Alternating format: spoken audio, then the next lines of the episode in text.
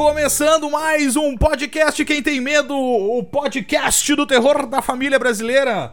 O podcast que, enfim, né? É, você pode escutar enquanto tá lavando louça, enquanto tá fazendo aquela atividade física, puxando aquele ferro, tá limpando a casa, indo pro trabalho, voltando do trabalho, que é melhor ainda.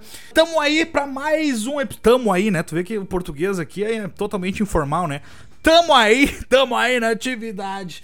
Tamo aí pra mais um episódio do Mestres do Terror. Aquele final de mês gostoso, né? Tá todo mundo quebrado, todo mundo fudido, esperando o quinto dia útil chegar. Mas nós estamos aí pra legar sua vida, trazendo Mestres do Terror. E hoje você que tá aqui já escutando já sabe que a gente vai falar sobre uma lenda que infelizmente não está mais viva, já nos deixou, né? Infelizmente, que é nada mais nada menos que o Wes Craven, né? Criador de vários, não somente um personagem do terror aí, mas dois, três talvez, personagens ícones do terror que são referências até hoje. Então vamos lá, vamos, vamos começar. Já temos o nosso convidado especial também. Estamos hoje praticamente em uma parte do Brasil, cada um de nós. Começando pela casa que está na parte mais ao sul deste Brasil. Se está no Rio Grande do Sul, Bruno D'Ambrosio, especialista desse podcast. Como é que tá, meu irmão? Tudo tranquilo? Tudo bem, pessoal? E aí, cara? Chegamos, 16 episódio, hein? Quem diria, hein? Quem diria, né? Tu viu que eu nem contei, mas não vou contar, já passamos de 15, não vou contar mais. Não, passou do primeiro já. Eu já não achava que eu não conseguiria o primeiro. Depois, é aquela coisa, né? Depois do primeiro só vai, né? É, não, só vai, só vai. Mas tu vê que, acho que depois do décimo, décimo segundo, que a gente começou a pegar a manha, né? Antes tava. é, o cara não, não fazia nada esse tipo de coisa, né? Então não tinha muita manha do negócio, né? Então depois do. É, não, no começo, no- nos, nos primeiros a gente falava muita bobagem, agora virou um podcast sério. Sério, sério, é, não tem mais bobagem, não tem mais piada, não tem mais nada. É, diretamente de Fortaleza, ele que é o nosso convidado de hoje, Eduardo Ítalo. Ele que faz críticas de filmes e séries lá no Instagram. Ah, tem um Instagram muito massa lá, recheado de dicas massa. Muita coisa de terror também, que eu sei que ele gosta. Ele também participa lá do, do podcast, que é o Depois do Filme, né? É isso, Eduardo?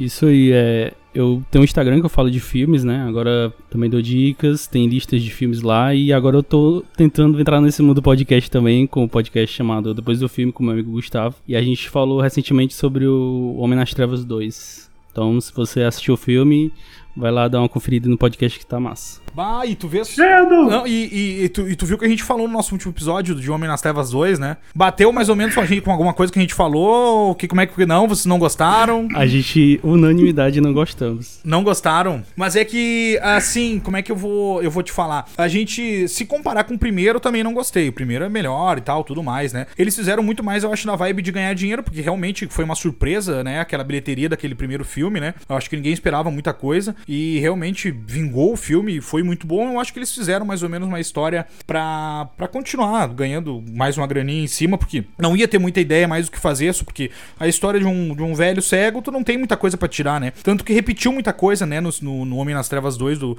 do primeiro, até a gente falou, né? Mas, ah, mas é que a gente tava, como a gente queria falar muito mal de Maligno no episódio, então a gente pegou só as coisas positivas do Homem nas Trevas 2. E a gente não queria falar tão bem da Megan Fox, né? Pra, pra não ser sexista, né? também, também, é verdade, é verdade. Mas vocês, o que, que vocês não gostaram, assim, já falando um pouquinho lá do episódio de vocês? É, eu, é, particularmente, não gostei porque é, o primeiro filme deixa bem claro que, mesmo que tanto o velho cego lá quanto as pessoas que vão roubar ele, eles meio que têm uma dualidade de vilão, né? Os dois são vilões, os três ladrões e esse velho. Só que é bem claro, o filme deixa bem claro que o velho é muito mal, muito pior que eles, né? E Sim. eu acho que não precisava ter um dois, sabe? Porque se não for pra contar a história da que sobreviveu, acho que não precisa dar o foco pro, pro cara que, enfim, tava engravidando as mulheres lá pra ter o filho delas e torturando, enfim. Eu acho que o filme, ele. O segundo filme, ele passou muito pano pra isso. É, não, é, é. Ele. Eu também acho que não precisava, assim, de um segundo filme, mas, assim, já que fizeram. ahn, assim, não, não tinha muito o que tirar, né? Até a gente falou ali, enfim, é. é Ele era cego, então assim, não tinha muitas coisas, opções para ele, ele fazer e matar e tal. E, e, era mais ou menos parecido com o que ele fez no primeiro, né? É, claro, mas tinha umas coisas muito absurdas que até a gente não comentou, né, no episódio. Tipo assim, ele chegou com aquele cachorro lá na outra, no outro lugar lá e ele. Tipo assim, quando ele tá na casa dele, beleza, ele sabe onde ele tá, ele sabe onde ele pisa, ele sabe quantos passos é para chegar na escada. Aí ele, ele manda dentro da casa dele, né? Ele sabe tudo. O outro cara não. Mas agora num lugar totalmente novo, né? Eu, a gente esqueceu de falar isso, porque como era é. foco era da pau numa liga no episódio, né? Chegou um cachorro Deus Ex Machina, né? Que já deu o caminho para ele, para onde ele tem que ir. Verdade. E eu acho que eu bebi demais quando eu, quando eu assisti esse filme, cara, porque só depois que eu assisti, tava comentando esses dias com a minha namorada, que eu descobri que o nome do cachorro não era Fênix, o Phoenix, era o nome da menina que era Phoenix. Não, o nome do cachorro é o então, Sheldon. Não, o Shadow. Não, o Shadow era o que Ah, não, o Shadow, o, o Shadow é dele, é verdade, é, não. Pra te ver que ninguém lembra o nome do cachorro caramelo lá, o, o cão guia, e ninguém lembra o nome do velho, porque a gente só falta velho cego, cara. A gente não sabe qual é o nome da porra do personagem do velho cego, sabe? Uh, já pra anunciar uma novidade pra vocês aí, Eduardo, uh, tal, eu, talvez eu acho que tu, tu, eu sei que tu já comentou, fez podcast aí comentando algumas premiações, né? Uh, de, de, de filmes, né? Acho que tu participou, eu vi no Instagram que tu participou agora de um, de um, de um outro podcast ou de um outro canal no YouTube, não sei, comentando de, de, de algum festival que teve de premiação agora recentemente, não foi? Foi o M. É, a gente fez uma live comentando as nossas apostas pro M, né? Foi no canal Sim. do Seristou. A gente fez o nosso bolão, assim, como sempre eu perdi, que eu nunca, nunca ganho esses bolão, que eu vou pelo, pelo meu coração, sabe? Eu nunca vou pelo que eu pelo que a crítica tá achando, enfim, eu vou pelo que eu achei, assim, eu gostei e eu aposto, sabe? Aí eu sempre perco. Sim. Ah, que massa. Não, mas importante também é estar tá ali, participar, né? Tipo assim, o cara vai. E o negócio é ir pelo coração é muito melhor, né? É muito melhor. Mas o. Agora é que, que duas coisas, né? Falando do Shadow e falamos que eu lembrei, aí eu vou vinculando com, com, com o programa que tu participou lá, do canal que tu participou de premiações. No final do ano, uh, o podcast Quem Tem Medo vai fazer o Quem Tem Medo. Uh, como é que é o nome que eu te mando? É, é, mas como é que eu te mandei? É, não, como, como, é que eu te mandei lá mesmo, não, Bros? Era o. É, Quem Tem Medo Choice Awards, né? Vai ser o, o, a nossa premiação de final do ano para os melhores e piores filmes, melhor e pior direção, uh, melhor, e ato, melhor, melhor e pior ator, né? Atriz e tal. E o, o a gente falou do Shadow, o Shadow vai estar tá concorrendo como o melhor ator coadjuvante já na, na premiação. Ele já tá, vai estar tá concorrendo. Né? Não, é, merecido, não, Merecida atuação do Shadow. Shadow vai ser, vai estar tá concorrendo na. Mas o Shadow ele morre logo. Ele morre logo, mas é a categoria ator coadjuvante, né? A gente, o Shadow vai estar tá participando. E mesmo que ele tenha morrido, mas é que foi uma morte muito triste, então é, ele vai estar tá concorrendo por. Em memória, né? Em memória vai estar tá concorrendo. Isso é, tipo assim, por mais que ele não ganhe, é difícil de ele ganhar, as chances dele ganhar, mas ele vai estar tá lá em participando, né, da premiação uh, como melhor ator coadjuvante, né?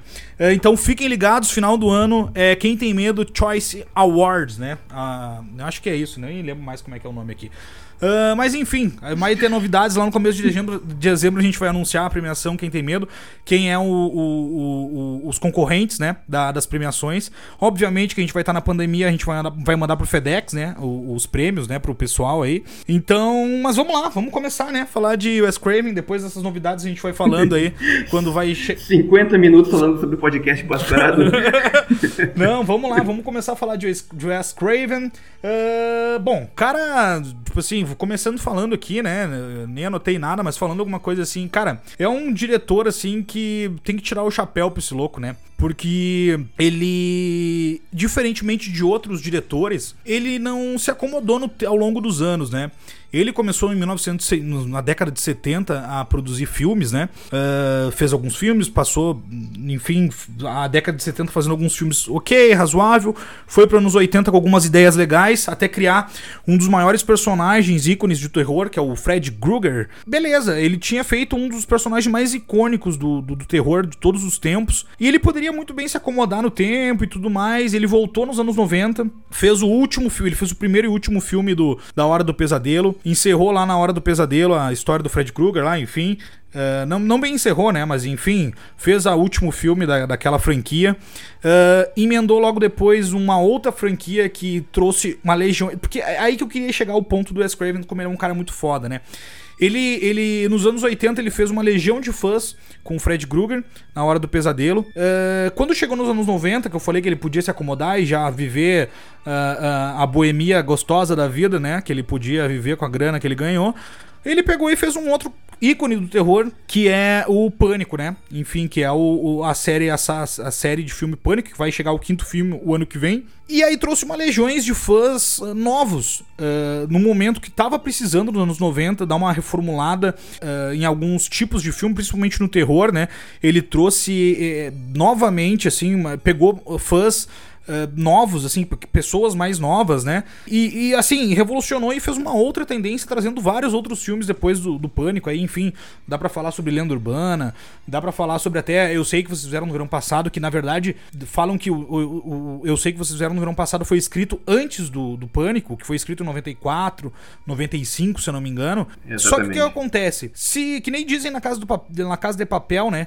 No, no tiene cojones, no tiene cojones não tiveram culhão pra ir lá bancar o filme e falar assim: não, não, não, eu sei que vocês foram passado é isso aqui, vamos fazer esse filme. Não. Se escreveram e deixaram agavetado.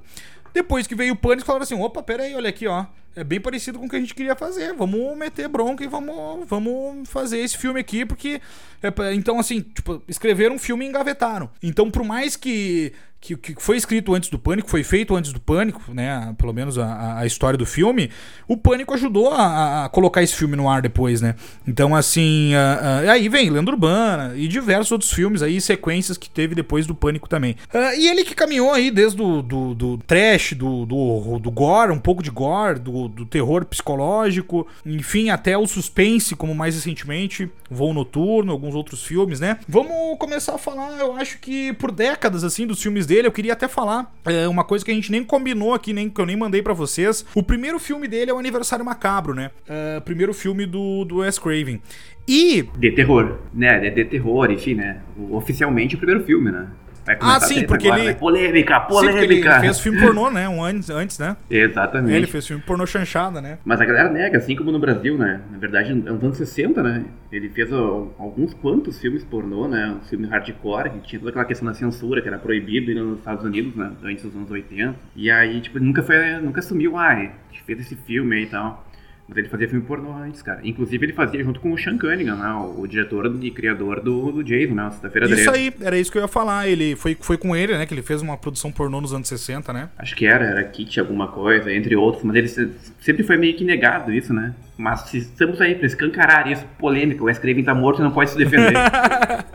ai, ai. Mas o que eu queria falar... Ah, tu queria falar, Eduardo, alguma coisa sobre... É, eu ia falar que desde o começo da carreira dele, ele é bem. É, ele se autorreferencia demais, né? O Wes Craven. É, todos os Muito! filmes dele. Demais, cara. O ego dele é lá em cima. Eu, né? acho, eu acho sensacional isso, porque todos os filmes dele é, tem base pro próximo, né? Ele sempre vai usar alguma coisa no filme. No próximo filme dele. E isso é, trouxe obras incríveis, né? Que foi essas, no caso que, que tu falou, que a gente viu nos filmes anteriores, pequenos flashes, né? E depois se concretiza no, é, bem no futuro que eu acho isso muito foda da parte dele. Acho que é um diretor que ele, ele meio que vai criando uma, uma metalinguagem dele mesmo, né? No, nesse universo de Exato. filmes dele. Exato. Exatamente, exatamente. Cara, isso é muito massa, porque às vezes os caras buscam referências, agora falando de um pouco de maligno, né? que nem falam do próprio. O próprio James Wan, ele, ele usa as referências dele mesmo, né? Que ele já fez. Ele usa bastante isso. Mas agora mesmo no Maligno, ele usou muita referência de outros diretores, né? O Wes Craven, não, ele, é, ele é muito da cabeça dele e usar as coisas que ele já fez. Então, claro, obviamente que tem, não foi ele que inventou o terror, obviamente. Então, óbvio que tem influência de várias outras coisas que ele já fez. Uh, uh, não é isso que eu tô falando.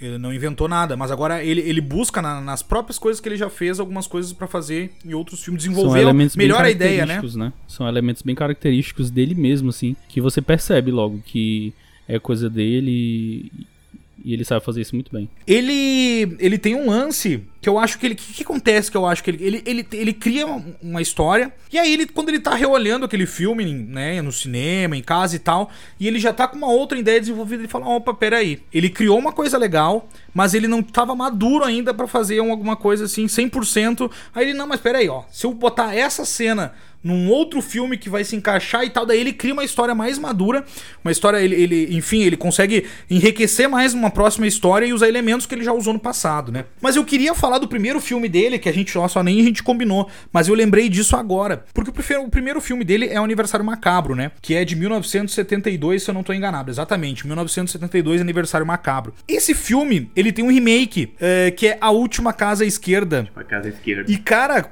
que eu acho um, um baita filme, A Última Casa Esquerda, o, o, remake. Eu não sei o que vocês acham. Cara, eu curto. Uh, eu já me atravessei aqui, mas enfim, eu curto, cara. Mas o, o, a gente tava falando ali do, do universo do Wes Craven.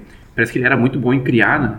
De criar uh, o universo, assim como ele criou o lance que a gente vai falar aqui depois, a quadrilha dos sádicos, ele criou Pânico, o Fred Krueger, e ele mesmo se tirava onda com isso. Se for ver o Pânico 1 ali, de 96, ele fala, ah, isso aqui vai virar um, vai ter uma sequência, vai virar uma franquia. Ele mesmo fazia, tirava onda com a própria, com a própria ideia, sabe? Então ele criava, que nem ele fez o, a Hora do Pesadelo 1. Bom, é isso aqui, lançou o personagem, depois pum, pulava fora, ia virar produtor, ia partia para outro negócio, sabe? E deixava a galera ali se quebrando, viajando na maionese e meio que desfazendo o trabalho dele, porque desconstruindo, porque foi isso que, que aconteceu em vários filmes. Se pegar, quando a gente for chegar depois na hora do pesadelo, Fred Krueger era, era, bem sério, bem inteligente no primeiro filme e virou um, um maníaco, um maluco. sádico depois, né? Um... um sádico da porra, sabe? Não, tu ia falar alguma coisa do A Última Casa à Esquerda, Eduardo? Não, eu ia falar a respeito do, do que ele falou do Pânico, que no próprio Pânico, é, no primeiro já, né? Tem uma cena, parece que a personagem fala pra ele não matar ela porque ela vai estar tá na sequência. Tipo, na sequência. É, isso é muito foda. Como é que ele coloca isso no filme, né? Fica parecendo comédia. Isso é muito É, doido. exato. É, é, não, é, mas eu acho que é umas pitadas de comédia que ele bota mesmo, justamente pra, pra dar é uma. É brincando com o próprio gênero, né? É muito doido isso. E a É. respeito da última casa à esquerda, né? Que em português ficou Aniversário Macabro. É o primeiro filme eu gosto. Só que o, o remake eu tenho uma leve lembrança, assim, eu não lembro muito bem. Eu assisti faz muito tempo, assim, e eu lembro que eu não gostei muito. Então acho que se eu rever, talvez eu goste. Mas eu gosto muito do primeiro. É, eu gostei bastante do, do remake.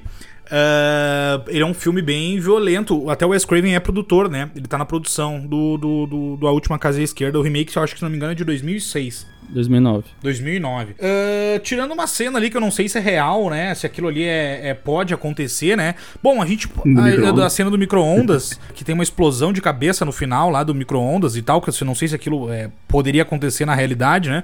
Tirando aquilo lá, o resto do filme é muito bom. Tem violência. Tem uma cena, cara, de estupro muito realista. Cara, é uma cena que, sim, pra quem é muito sensível, é Pesado. complicado, é pesado. Uh, para quem é sensível a esse tipo de coisa.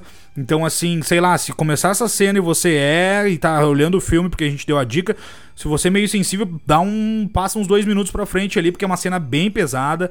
Uh, a lá meio doce vingança, assim, talvez até pior, Ah, né? eu, ia falar, eu, eu ia falar isso agora. é- é- é- Mais ou menos isso. É, bem isso pra pior. É uma cena bem violenta mesmo. O filme em si, ele é pesado, assim, mas eu acho o remake muito bom. Eh, Até agora, falando aqui, voltando, puxar o remake, eu acho que o remake até superou o Aniversário Macabro, na minha opinião. Mas, do- o próximo filme que a gente vai falar agora aqui, que na verdade o, o Aniversário Macabro a gente nem combinou. Mas eh, esse sim, que é o Quadrilha dos Sádicos, né? Esse teve o remake, foi Viagem Maldita, e esse eu prefiro muito mais o original. Ah, é um filme que traz o, o, o- o ator ali, na verdade, é o. Que é o, o Michael Berryman, né? Que é o careca, aquele lá todo feio. Parece um é, pare, todo, é, todo feio. Parece um alienígena feioso pra caralho. E ele. Agora que eu tava lembrando, cara, o, o, o Michael Berry, Berryman, cara, o Quadrilha dos Sádicos é o segundo filme dele. Sabe o primeiro filme dele, na carreira dele? Não, cara, eu só sei que ele fez depois aquele o Mulher Nota Mil, cara. Também, fez Benção Mortal, né? Fez até que a própria Wes Craven, a gente vai falar Também, depois. sim. Sim Mas, cara, o primeiro filme dele, cara, é Um Estranho no Ninho, velho. Ah, com Jack Jack. Nixon quando ele ganhou o Oscar de melhor ator, né? Então, assim, Quadrilha dos Sádicos é um filme de 1977 e traz o quê? É, durante uma viagem de carro, é, uma família ia até a Califórnia, é, resolveu fazer uma, um breve desvio, né? É, de, de rota, né? É, só que pro seu azar acabou numa área de testes da Força é, Aérea Norte-Americana que era habitada por um grupo de canibais primitivos, né? Então, assim, cara, uma ideia muito foda. É uma ideia muito foda. O nome original do filme, ele em inglês, né? As montanhas. te- É, as montanhas têm tem olhos, né? olhos, né? É. As montanhas têm olhos e tal. E é mais ou menos esse, essa vibe, né? Porque aquela quadrilha, aquela quadrilha, aquele grupo ali de, de canibal, né? Eles ficam ali atrás das montanhas, com binóculo, com rádio e tal, e se comunicando. E eles, por mais de tudo, por mais primitivo que eles são, assim, eles têm uma organização até uh, inteligente, né? Pra, pra cometer o, o, o, que eles fazem, né? O que, que vocês têm para falar desse filme? Não sei quem quer falar primeiro, começar a falar sobre Quadrilha dos Sádicos de 1977. Posso começar, posso dar um pitaco, hein? Vai lá, vai lá. Cara, ele, se for ver, duas coisas principais sobre o Quadrilha dos Sádicos. Bom, ele é um, um semi-trash, ele não, não chega a ser 100% trash, mas é essa é a ideia. Hoje ele é muito mais reverenciado como um, um cult, né? Mas ele tem muito na cara dura, assim, tipo, ele bebeu bastante da fonte do massacre da Serra Elétrica, inclusive o Wes Craven deixou isso bem claro várias vezes, ele era brother do, do Toby Hooper, inclusive nos anos 90 ele gravou a trilogia do terror junto com o Toby Hooper, então se tu for ver, se tu olhar o Massacre da Serra Elétrica 1 e tu olhar o Quadrilha do Sádicos, tu vê que o semiárido é meio igual, aquela parte do deserto, tem muitos pontos em comum, Uh, com, uma, com uma serra elétrica. Só que ele deu aquele tom dele ali, cara, que tipo, o filme ele chega a ser às vezes mais bizarro, né? Ele não, não tem uma mensagem muito clara do que ele quer passar, ele chega a ser, sei lá, ele é meio forçado em algumas partes, mas isso eu acho que fez o, o seu pontapé, pontapé inicial, porque foi dali, cara. Acho que foi depois do, do quadrilha do site realmente que o Wes Craven conseguiu pegar um rumo melhor no, no terror, cara. Porque ali na, na última casa esquerda, ali 72, tem toques e tal, mas a, a ideia era totalmente outra, por ver. Eu acho que o quadrilha do Silence foi meio que um divisor de águas. Total, total. Influenciou muitos, outro, muitos outros filmes. Se for ver o, a galera que curte Pânico na Floresta ali, sei lá, deve estar no Pânico na Neve, Pânico, sei lá, deve ter, vai ter até um novo Pânico filme no já lago, teve agora. Pânico na Floresta. É, enfim, do, que é os maluquinhos lá no meio do mato. Cara, a pegada é exatamente a mesma, entendeu? E aí, Eduardo, o que, que tu tem para falar um pouco desse filme? Eu gosto do original e do remake, eu gosto dos dois. Só que eu acho que o, o original, ele passa mais uma sensação de perigo, né? Eu acho que o, o remake, ele é um pouco fantasioso. Acho que ele meio que exagera um pouco as coisas. E o original, ele, ele é mais pé no chão. Acho que é por isso que dá mais medo, eu acho. Acho que até hoje é, é uma história que é convincente, assim. Da, de uma família que tá no deserto, é perdida, assim, sabe para onde ir, e cercada por, por esses olhos que estão nas montanhas, né? Aham. É muito doido. Principalmente cena, é, essas cenas que tem os binóculos, né? É muito doido isso. Que eles são bem organizados, né? Apesar de tudo, eles são bem organizados. É, não, eles são bem organizados e, e tem a, a, a cena do próprio. Eles vendo pelo binóculo, né? A câmera por trás do binóculo ali, enfim, né? Como se fosse, né? E, cara, é, é, é assim, como é que eu vou dizer? É, é, eles fazem de tudo pro pessoal não sair dali, né? Enfim, assim, sei lá, fura um pneu e, e eles não estão nem aí, né? Tipo assim, eles iam comer aquela uma criança lá, filha do. A criança. Eles iam né? comer e, claro, Claro, é, é, não que os humanos não façam isso, né? Mas fazem com bezerro, né? O, a vitela, né? Vitela. Vitela, o pessoal pega o, o, o, eu, eu já comi vitela, não vou negar, mas enfim, eu não prefiro não comer, né? Prefiro o boi já, uma costelão 12 horas, uma coisa assim, né? Não é a minha vibe, mas tem muita gente que adora vitela, paga caro pela vitela, né? Então, para eles, a, aquele bebê seria uma vitela humana, né? seria uma vitela humana. Porque eles não querendo, eles eram canibais, né? seria... Deve ter preferências, né? Devem ter preferências por tipo também, né? Por idade. Deve ter um ponto da carne também. Também, né? também o ponto, é, é verdade. A vitelinha dá pra fazer mal passada, né? Não tem problema. que horror, tá louco. Ai, ai. E, e, esse filme ele teve uma sequência, mas a sequência foi, não foi boa, né? Não. Boqueta, foi. cara. Não, mas isso é uma coisa muito do Wes Craven, né, cara? Ele, que nem eu falei, ele criou, criou vários mundos e para depois uma galera fazer uma sequência que errou para fazer um, várias continuações, tipo, questão do Pânico, né, cara? O Pânico sempre mandou bem, cara. Mas eu acho que a Hora do Pesadelo 2 mandou mal. O Quadrilho do Sádico, eu nem vou me dar o trabalho de falar sobre o Quadrilho do Sádico 2, que aquilo lá, tipo, foi desnecessário. E eu também não gosto do, do Viagem Maldita, ali o remake, cara. Eu acho que ele começa bem, tem uma cena, uma morte no começo, mas depois ele vira, sei lá, fantasioso demais ali, que nem o Eduardo falou. Então eu, eu prefiro ficar só no primeiro mesmo. É, não, eu acho, acho ok, assim, o Viagem Maldita. Tem, não, não acho nem bom nem ruim, mas é ok. Dá pra aquele filme que dá pra, pra como passatempo. Tá, pra época, pra época, pra época ali serviu. É, como passatempo dá pra olhar e tal, de boa, mas enfim, o, o, o, nesse caso o, o, original ainda é um pouco melhor. É melhor, na verdade, né? Vocês têm mais alguma coisa para falar sobre. A gente tem bastante filme para falar aqui. Vocês querem mais alguma Vamos coisa pra... pro próximo, Vamos já. passar pro próximo. O próximo filme que eu queria, Não vai que eu queria tempo. comentar aqui. é, porque aí a gente vai fazer uma ligação com A Hora do Pesadelo, que é Benção Mortal. Esse filme tá na, na Amazon Prime. É o primeiro filme da Sharon Stone. É a, a única que vingou daquele trio ali do, do, do da, das atrizes do filme ali foi a Sharon Stone.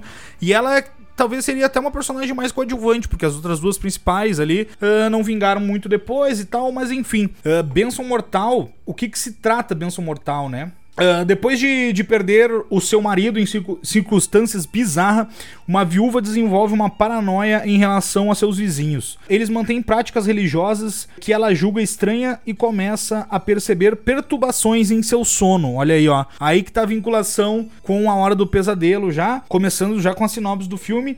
Uh, e é um início de uma longa e aterrorizante jornada descoberta dos seus maiores medos. Enfim, uh, esse filme é um, é um. dá para dizer assim que é um pré A Hora do Pesadelo, sem nada a ver, obviamente, assim. Não vamos, não vamos nem comparar os dois filmes, não é nada disso. Mas a, a, pela ideia do filme, é, que é essa paranoia do sono, essa, essa coisa assim, de ter a ver a história do Incubus lá, né? Uh, no filme, com, com a história do sono. Tem uma, uma pegada religiosa também nesse filme aqui, óbvio, bem forte. E também algumas cenas, algumas cenas assim que ele usou para fazer. Uma cena principalmente ele usou para fazer. Na, ele usou na hora do pesadelo uma cena muito parecida, umas cenas de câmeras muito parecidas. Tem uma coisa coisa que eu queria falar desse filme que eu percebi. Que ele tem uma, uma pegada diálogo. Agora, até lembrando, falando do Maligno, né? Que muita gente falou do Diário e tudo mais. Esse filme tem uma Sim. pegada bem diálogo, tu não acha, D'Ambros? Tu que gosta bastante Cara, dos filmes acho... diálogo. Porque, antes, só a primeira coisa. As atrizes, né? O diálogo tem muita daquelas atrizes bonitas. Ela, ela tem bem, elas têm bem o perfil de, de atrizes diálogo. Cara, tem uma cena, tem uma cena no carro que ele tá. O, o assassino tá matando com uma faca, né?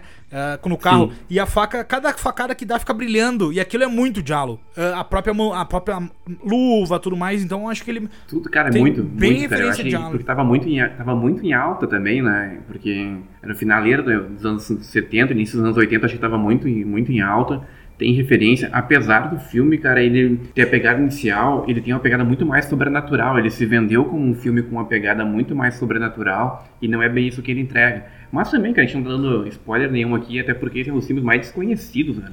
Mais desconhecidos, né? Do Wes Craven, cara, ele foi pouquíssimo, teve crítica na época, ele sofreu uma, uma crítica ruim, mas durante a carreira não tem muitos comentários. Pouquíssimas vezes o Wes Craven parou para dar uma entrevista ou para falar especificamente sobre as ideias do Benção Mortal, sabe? Mas a, a ideia tem diálogo, tem a pegada inicial é no sobrenatural, mas é, eu acho que mesmo nos, nos filmes mais simples, cara, Uh, porque o Benção Mortal é diferente dos outros filmes do Wes Craven. É diferente. Ele sempre, tem, ele sempre tem uma pegada, ele sempre tem aquele tom ácido, que é, sabe, aquele humor negro impregnado nos filmes dele, sabe? É nitidamente uma desconstrução da família, nem, nem, nem serve pra ser uma família tradicional, aquela comunidade lá, sabe? É aquilo é bem religiosa, um né? Eles são fanáticos religiosos, um, né? Um bando de fanáticos religiosos, é. sabe? Então tem uma, uma, crítica muito pegada ali. Sempre foi presente em todos os filmes dele, só que no Benção Mortal não tem aquela coisa que foi aqui na hora do pesadelo, que foi tendo pânico, puxava muito mais pro humor. Não, realmente, ele lembra um diálogo, ele lembra um filme com uma pegada italiana, e tem muito elemento, cara, numa coisa só. É sobrenatural, com, cara, lembra um pouco do slasher também, como se tivesse um, sabe, eu não sei se ele foi um pouco na onda do que estava acontecendo no início, no, naquela época, mas tem de tudo no Menção Mortal, cara. Sim. Eu preciso rever esse filme mais vezes, porque eu, quando eu assisti, não entendi nada. eu fiquei boiando nesse filme, sinceramente. E o final, principalmente. Eu fiquei assim, que diabo que tá acontecendo? É. Aí o filme acaba, aí eu pronto, tipo, não sei o que, que aconteceu. Tá, beleza, vou, vou partir pro próximo, né? Vou, vou assistir o Monstro do Pântano. Esse filme é muito, muito surreal, assim, porque ele trata de, de assuntos, assim, com religião e tal, mas é, tu falou que esse filme, ele dá indícios pro Hora do Pesadelo, mas o primeiro filme já dava, né? Porque tem uma cena que um dos bandidos lá sonha com, com os pais batendo no dente dele. Sim. Não sei se vocês lembram. Sim, sim, verdade. Isso já é bem a Hora sim, do Pesadelo, sim. né? É, é verdade, verdade. Eu acho acho que eu, ele já tava pensando nesse, nessas situações de sonho já no primeiro filme dele já. É, e, e, e, tem o lance, tem obviamente a cena da banheira, né, que é clássica, né, na hora do pesadelo. E, a, a cena que que, que ele fez realmente foi na Mesmo Mortal, a cena primeira que ele fez. Cara, é, é, se tu botar os dois takes da cena, tem cenas muito iguais. Uh, da... tem a cobra, né? Aquela cena da cobra. Exatamente, a cena da cobra. Isso, é muito igual, né? É Aquela cena muito, muito igual. igual. Muito igual da Hora do Pesadelo. E tem outra cena que é a, a capa, eu não sei de, de, se é do primeiro filme da Hora do Pesadelo, mas tem algum filme da Hora do Pesadelo, eu acho que até o primeiro, que é aquela cena com a Sherry Stone, que, que, que ela abre a boca e a, e a aranha cai na boca dela. Aquela cena Sim. da cama em cima da cama tem, eu acho que é a capa da Hora do Pesadelo 1, se eu não me engano. Da Nancy, né? A Nancy tá lá e tal, no, em cima da cama e tal, com a, com a garra do Fred Krueger por cima da cabeça dela e tal. E, e, claro, até tem no próprio filme. E aí a do Benção Mortal também, ele fez muito parecido, que é uma cena com a Sherry Stone até, né? Mas o que eu queria trazer esse filme, Benção Mortal mesmo, que a gente queria trazer, era por essa ligação, principalmente com a Hora do Pesadelo. Porque a Hora do, esse filme é de 1981 e a Hora do Pesadelo é de 1984. Então, assim, ele pensou, cara, tem coisa aí que eu acho que eu posso fazer um negócio massa. E aí ele, em 1984, faz nada mais, nada menos que Fred Krueger, cara. Cara, uh, e eu revi esse filme agora pra gente falar no, no, no podcast, cara. E esse filme, velho, eu não lembrava, assim, principalmente do primeiro. Eu lembrava muita coisa, obviamente. Mas, cara, como tem cenas bizarras do Fred Krueger, como ele, ele gosta de torturar, né? Ele gosta de brincar com as vítimas, né? E, tipo assim. É um sádico, ele né? é um sádico, é. E aí, cara, ele, ele, ele, ele, arranca os dedos dele fora. Cara, ele se abre, assim, o peitoral, e aí sai aquele monte de verme. E, cara, é, é, um filme quase gore, se tu for ver, assim, só, talvez seja até gore, não sei se chega a ser nesse gore, assim, mas se enquadrar nessa... Né, mas, cara, tem muita cena bizarra, nojenta, assim, né? Tem muita já partindo pra Hora do Pesadelo, né? Eu acho que ele usou muito, né, cara? Uh, bom, a Hora do Pesadelo teve, teve uma... Cara, tem muita referência, a gente pode ficar falando sobre, uh, sei lá... Provavelmente tem mais de 50 referências só sobre a Hora do Pesadelo, o porquê de várias coisas. Uh, o filme sofreu vários problemas pro, pro lançamento, a, a ideia original do Wes Craven era para ser uma coisa bem mais pegada, bem mais nojenta. A maquiagem do, do Robert Englund já demorava quatro horas para ser feita. O Wes Craven tinha uma ideia nojenta que ia ter pus pulsando da cara, uma coisa era para ser uma coisa extremamente nojenta, muito parecida com as ideias do, do Fulci, né, do Lucio Fulci do, da mesma época, um pouquinho antes, Sim. Ali, que sempre tinha muito verme, muito nojo. Só que aí meio que tipo o estúdio não, vamos dar uma maneirada porque isso aí não vai vender, entendeu? A questão da classificação etária, porque uma coisa do Wes Craven, uma, uma curiosidade, cara, ele sempre levou dentro da categoria, ah, vai ser 13 anos Inclusive ele fala bastante no Pânico sobre isso, ali, a, a, os diálogos a Sidney. Ah, isso aqui vai ser um 13 anos, isso aqui vai ser um pornô. Uh, ele sempre levou o máximo dentro do, da, da, da, classificação indicativa, ah, 16 anos, aí pau, então, o que der pra fazer dentro do filme a gente vai fazer. Tanto é que o Monstro do Pântano, que foi depois, ele, ah, tá tranquilo, que não vai ter assassinato, nada, meteu lá uns peitos lá da Adriane Barbosa, sabe, tipo, vai, vai tranquilo, porque criança, só, só criança não pode ver, então a gurizada vai poder se jogar tranquilo. Então ele sempre usou muito de todos os elementos que ele podia, sabe, ah, vai pra vender. E, cara, a Hora do Pesadelo é uma mistura de tudo isso no caldeirão, cara, porque tem muita referência num único filme, sabe? Sim, sim. Uh, Eduardo, tem alguma coisa para falar do, da Hora do Pesadelo? É, teve um remake, né, desse filme, da Hora sim. do Pesadelo, primeiro, que eu acho que... Eu gosto muito do primeiro filme, né? E o remake, eu acho que eles fizeram uma coisa horrível com o Fred, que eles mudaram completamente o rosto dele. Não é o mesmo ator, né? Mas é, eles estragaram, assim, a, a imagem, sabe, do personagem. Porque, enfim, no primeiro filme, o, como aí vocês já até já falaram, né? O personagem ele é bem sádico, né? Ele, ele meio que faz uma tortura psicológica, né? Com os personagens mesmo. Ele, nos, no, nos filmes seguintes, ele meio que brinca com os personagens, né? Parece uma criança. É, Mas no se primeiro, perdeu, né? É, é uma tortura psicológica, basicamente. A cena da do colégio, assim, eu acho que é a mais emblemática, né? Que fica aquele corpo sendo puxado. É muito muito marcante essa cena do primeiro filme. Exatamente. E, e a trilha sonora é muito boa também, né? Muito, A boa. trilha sonora do.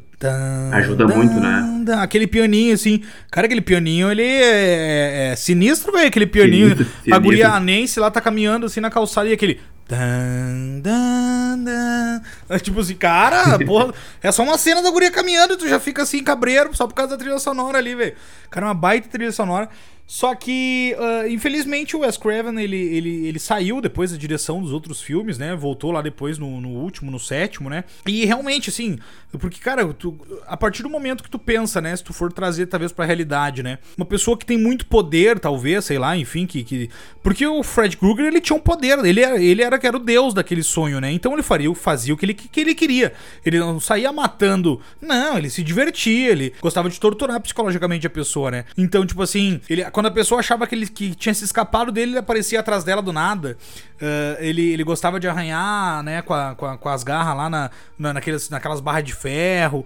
Então, cara, ele fazia uma tortura fodida com a pessoa. Como se fosse um animal, às vezes, tipo, brincando, um felino que deixa a presa escapar um pouco para depois ir atrás pegar de Exatamente, novo. também. No primeiro filme tem uma reviravolta muito boa, que você pensa que quando já tá tudo acabado, né, tipo, todo mundo já tá feliz, aí mostra que ela ainda tá num sonho, né, que ela ainda tá sonhando e, enfim, todo mundo morre, basicamente isso. Eles quiseram mostrar. Eu acho isso muito foda. Ele, ele dá essa, essa falsa impressão de que tá tudo bem, né? Sim, sim, exatamente. Eu gosto quando ele. Quando nos filmes do, do Fred tem isso. Essa, essa ideia de que você não tá dormindo. Eu gosto muito disso. Tipo, quando não mostra que o personagem dormiu, sabe?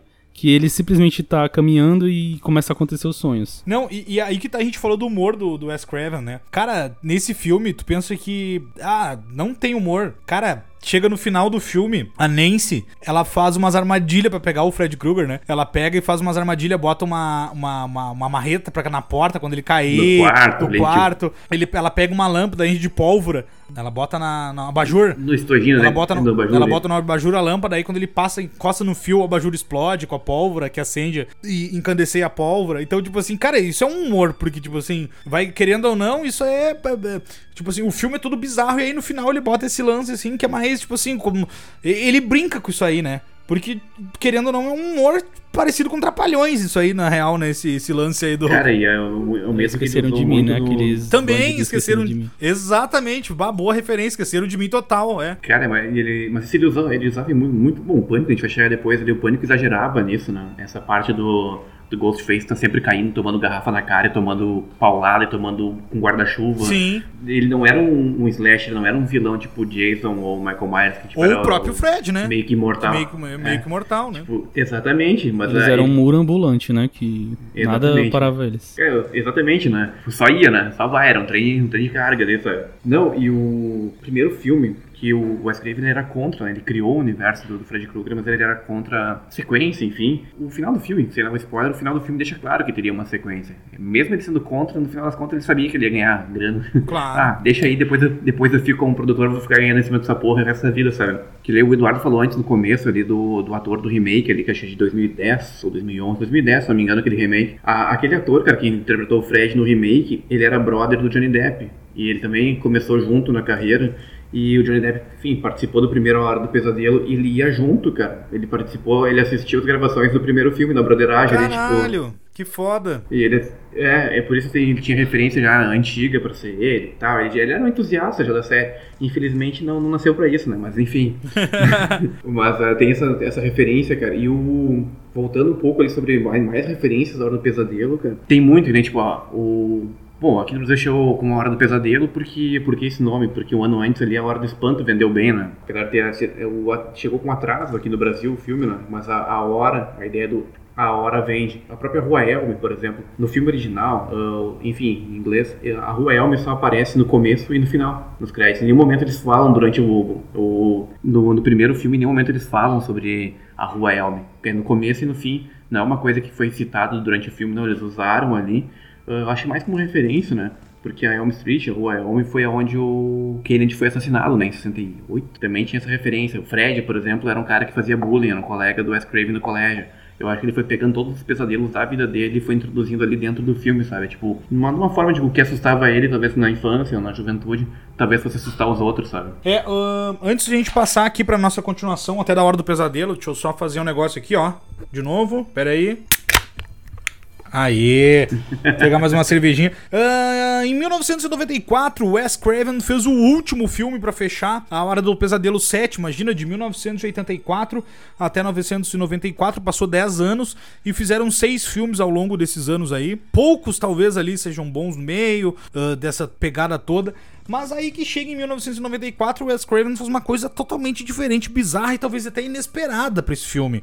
E ele usou exatamente a fórmula desse filme no Pânico no Pânico, depois a gente vai chegar na hora do Pânico. O que acontece? O, a Hora do Pesadelo 7, que é o último pesadelo de, de Fred, se não me engano, ou, eu acho que é o último pesadelo o nome do filme. Ele, ele traz uma história como se fosse uma história. Como é que. É até difícil explicar isso, eu não sei como é que eu explico isso. Porque acontece? É como se fosse. Ela traz a vida. Ele traz a vida real da personagem da Nancy lá, que eu não me lembro o nome da atriz agora, também nem vou nem pesquisar, que ela também não fez muita coisa, mas ela traz, ele traz como se fosse aquela a vida real dela, né? E, e como se os outros filmes fossem filmes que ela fez dentro do filme, entendeu? Tipo assim, como se, cara, não tem nem como explicar isso.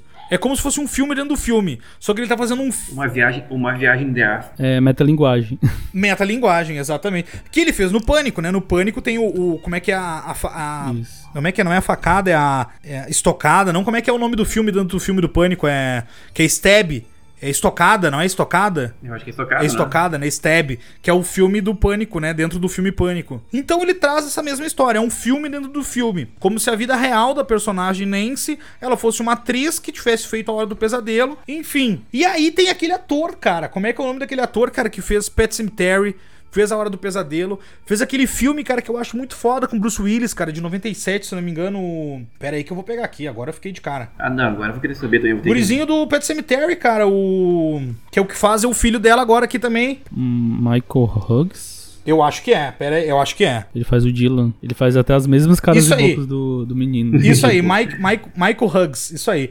Ele fez, cara. Olha, que- esse guri, cara, eu achei que ele ia ser um dos melhores atores da história da humanidade, cara. Do terror, principalmente, porque ele fez Pet, Pet, Pet Cemetery, né? Cemitério Maldito. Ele é o gurizinho lá, o. Código para Inferno. Código para o Inferno. agora. Cara, o Código para Inferno com Bruce Willis, cara. Que puta filme, velho. Que ele faz um autista, né? Cara, Cara, ele tem. Ele fez Pet Cemetery, ele é o guri. Cara, com Pet Cemetery ele fez em 89, não sei nem que idade ele tinha, talvez 3, 4 anos. Não, 4 não, talvez 2, 3, cara. Não sei que idade ele tinha. Ele era o bebê, né? Ele era o bebê, assim. assassino lá e tal. Aí fez ele, fez o, o Código para o Inferno, que ele é um autista daí, né? Que, que ele, ele, ele descobre um código secreto lá de uma empresa e tal. E aí ma- vão matar ele, matam a família dele. O Bruce Willis, que é o policial, consegue salvar ele e tal. Então tem esse guri lá no, no- no- na hora do Pesadelo 7, né? Já foi longe, né? Fomos lá no, no Código para o Inferno. E esse filme, Código para o Inferno, até falar nisso, acho que entrou na Netflix há uns dois, três meses atrás. Tenho quase certeza. Já olhou, Eduardo, o Código para o Inferno? Não, Eu- nunca assisti. eu acho que tu vai- é um suspense policial. Talvez tu vai curtir. Bem anos 90, assim. Bem. É 97. Eu acho que tá no catálogo da Netflix, cara. Acho que tá uns três meses entrou, se eu não me engano. Uma pegada muito massa, assim. Tenho quase certeza que tá lá. Só complementando desse, desse ator, já que tu falou que ele não fez mais nada, cara, isso deve ser uma, uma maldição, sabe da onde? Do Stephen King ou do, do, do Cemitério Maldito, cara. Porque no Cemitério Maldito 2, cara, tem o Eduardo Furlong, cara, que fez o Cemitério Maldito 2. O Exterminador do Futuro 2, a outra história americana, e depois também não fez nada, cara. Então, talvez esses dois atores aí que não prosperaram depois dos anos 90, cara, talvez tenham tido algum tipo de maldição aí, meu. Pode ser. Não sei. Pode ser, porque esse guri depois do Código para o Inferno, não me lembro dele mais fazer atuar, talvez ator mirim, né? Ou fizeram, ou fizeram, um, ou fizeram um, pacto, um pacto, cara, porque no Sobrenatural, no Supernatural, eles mostravam, né, que durante 10 anos o pacto com o capeta estava certo, depois o capeta vinha e cobrava o preço dele, né. Então nos anos 90 eles conseguiram emendar dois, três filmes bons, cara, e depois ali Crowley, sei lá quem, cara, alguns caras dos demônios vieram e acabou o barato de vocês, cara. Vocês vão engordar e ficar péssimos atores, né.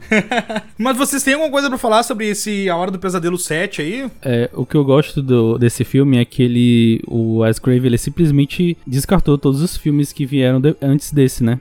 Eu acho que foi uma estratégia assim excelente pra dar uma desculpa pra franquia existir, sabe? As continuações, no caso. Porque quem gosta muito do primeiro filme, não provavelmente não gostam tanto assim dos que vieram depois, né? E esse, esse novo de 94, eu acho que é tipo assim, não se preocupem que esses filmes não valeram, que valeu foi só o primeiro. E tecnicamente o Fred não existe, né? Essa história ela é fictícia. Aí nisso ele, ele criou a oportunidade de fazer o primeiro A Hora do Pesadelo, né? Que é esse, basicamente, que os outros não contam. Sim. O que conta de verdade é esse, né? Eu achei isso muito foda, eu achei isso incrível da parte dele. Muito foda E mesmo. o engraçado é que o Robert Englund lá, ele faz o próprio Robert Englund, né? O, o personagem dele. Dentro, dentro do Nossa, próprio dentro do filme. aparecendo lá na filme, cara. plateia. tipo assim, é bizarro. Exatamente, aquela cena da plateia que ele entra assim, "É, e tal, não sei o que, eu vou matar vocês e tal. Cara, e- o Robert Englund, é o- ele é o Robert Englund, não é o... Ele, claro que ele é, né? Mas ele é como se fosse o ator que fez o filme Na Hora do Pesadelo 1 lá e tal. Cara, é muito bizarra essa história, né? Tipo assim, é muito, muito louco. Cara, e cara, nas primeiras sacadas, se for ver o Halloween, foi fa- foi fazer isso 40 anos depois ignorar todos os outros, sabe? Demorou 40 anos pra, pra franquia agora beber da, da continuação do primeiro, diretamente, ser uma sequência direta. E, cara, mas dava pra ver, por exemplo, que o Wes Craven era muito incomodado com as sequências do, da Hora do Pesadelo. Dava pra ver que ele não gostava de nenhuma. Inclusive da segunda ele não participou de jeito nenhum, ele não teve envolvimento nenhum. No todos ele era produtor, enfim. Mas dava pra ver que ele era muito incomodado com parte 3, 4, 5 e 6. Que ele tira onda nesse filme na cara dura e depois no Pânico, na primeira cena ali que a gente vai chegar, ele tira onda de novo com, a- com as sequências dos, dos outros filmes da Hora do Tira, Pesadelo. tira. Que ele ele tira onda na cara dura, tipo, ele fazia isso muito bem, cara. E aí, cara, esse filme que eu acho que tem alguma ligação, porque esse filme é de 1994 e tem a ligação com o Pânico. Por que acontece? Esse filme do Da Hora do Pesadelo 7 tem alguém que liga pra uma personagem lá da Nancy, né? Que liga constantemente pra ela, né? E eu acho que ele viu o seguinte, falou: "Cara, peraí, olha só. Esse lance de ligação no telefone é um lance legal, velho. Tipo, dá pra tirar algum plate de pedra aí desse troço aí e fazer uma história nova. Porque esse negócio do telefone, né? Que é o principalmente a coisa principal do pânico, né? A ligação que a pessoa recebe, o cara fica falando e tal, conversando, distraindo, até ele se mostrar que é um assassino, que às vezes tá na, que tá na casa da pessoa e tal. Então, cara, aí que eu digo da ligação. O lance, das... o lance da, da, da, observação. Da né? observação, é, da lance. Eu acho isso de novo, eu acho que novamente essa parte do Monte Achar no Pânico, né? O lance da observação lembra muito o filme lá do Mario Bava, lá do Black Sabbath, As Três Máscaras da Morte, a primeira história, que alguém tá observando e fica no telefone Exatamente, o tempo todo, sim. aterrorizando a vítima. E, e, sendo observada, né? E sendo observada, isso, isso vende, sabe? Tanto é que em 78, por exemplo, John Carter fez, fez um filme chamado Alguém Me Vigia, que é a história inteira, a mulher é observada por algum vizinho, alguém que tá... E também funcionou dentro do possível, o filme não foi muito bom mas o, quando chegou a vez do Pânico, eu acho que o Wes Craven chegou muito preparado. Ele não tentou colocar ali, tipo, ah, vou colocar um slasher fodão da porra aqui, indestrutível, que toma tiro na cara e não morre. Ele colocou ali um mortal, sabe? Um cara atrapalhado, tropeçando naquela túnica, naquele negócio. Sim. Eu acho que o, a franquia Pânico, ela, ela tem um diferencial por isso, né? Por, pra gente saber quem é o assassino, né? Porque antes o assassino era uma pessoa, era um, uma criatura, né? Um ser que a gente sabia quem era desde o começo e era uma um vilão assim indestrutível, né? Não tinha o que fazer, ou você fugia ou você morria de qualquer forma. E nesse não, os personagens eles podem reagir contra esse vilão, né? É, uh, uh, ele, ele, ele humanizou, né, o slasher, né? Deu uma humanizada, assim, tipo assim, porque realmente, cara, imagina tu querer dar um soco na cara do. uma garrafada no, no, no, no Jason, o Jason vai tirar a máscara, vai rir da tua cara e falar assim: tá de pegadinha comigo, né? Que vai me dar uma garrafada e eu acho que vai, vai acontecer alguma vai, coisa. Vai, vai, continuar, vai continuar andando. É, né? não, então, tipo assim, cara, ele. ele ah, então, assim, vamos partir. Vamos partir pro, pro. sair de 1994 e ir pra 1996, dois anos depois, em que ele revolucionou. Trouxe uma galera da época, assim, mais jovem, que não era ali, que, talvez dos anos 80 e tal. Galera já nascida ali no final dos anos 90, 2000 Muita gente ali começou a olhar Pânico como uns primeiros filmes de terror, talvez. Então, assim, cara, ele simplesmente trouxe, deu uma renovada no, nos filmes de terror, no momento que tava realmente precisando dar essa renovada boa. E ele trouxe nada mais, nada menos que um também, sim, um ícone do terror, que é o, o Ghostface, né? Uh, então, Wes Craven criou nada mais, nada menos que a franquia chamada Pânico que rendeu até série aí, né, também, a Scream, né, aí acho que foi na, não sei qual é a plataforma que lançou, não sei se foi... Sei lá, tá na, tá Netflix agora, mas... É, mas uns... É da, é da MTV. MTV? É, explica muita coisa. explica muita coisa. Mas enfim, bom. E o filme original, o filme original ia se chamar é, Scary Movie, né? Que é o, a paródia. A paródia, né? Ah, né? que viagem, essa eu não sabia. Ia se chamar Scary Movie. Aí depois eles pegaram esse filme e fizeram a paródia desse filme com esse nome. Sim, sim. É, é verdade. E a paródia é muito boa também, né? É muito boa. Claro que não é só do Pânico, traz muitas coisas, mas é, cara, tudo. E muita gente que não conhece a franquia Pânico acha que todo mundo em Pânico é, faz parte, né, da franquia. Ou muita gente só assistiu Todo Mundo em Pânico e nem. Muita gente é. não assistiu o Pânico, cara. Também. A pessoa fala Pânico, aí você lembra só do filme de comédia, assim, algumas pessoas, né, no caso. É, não faz a referência mesmo.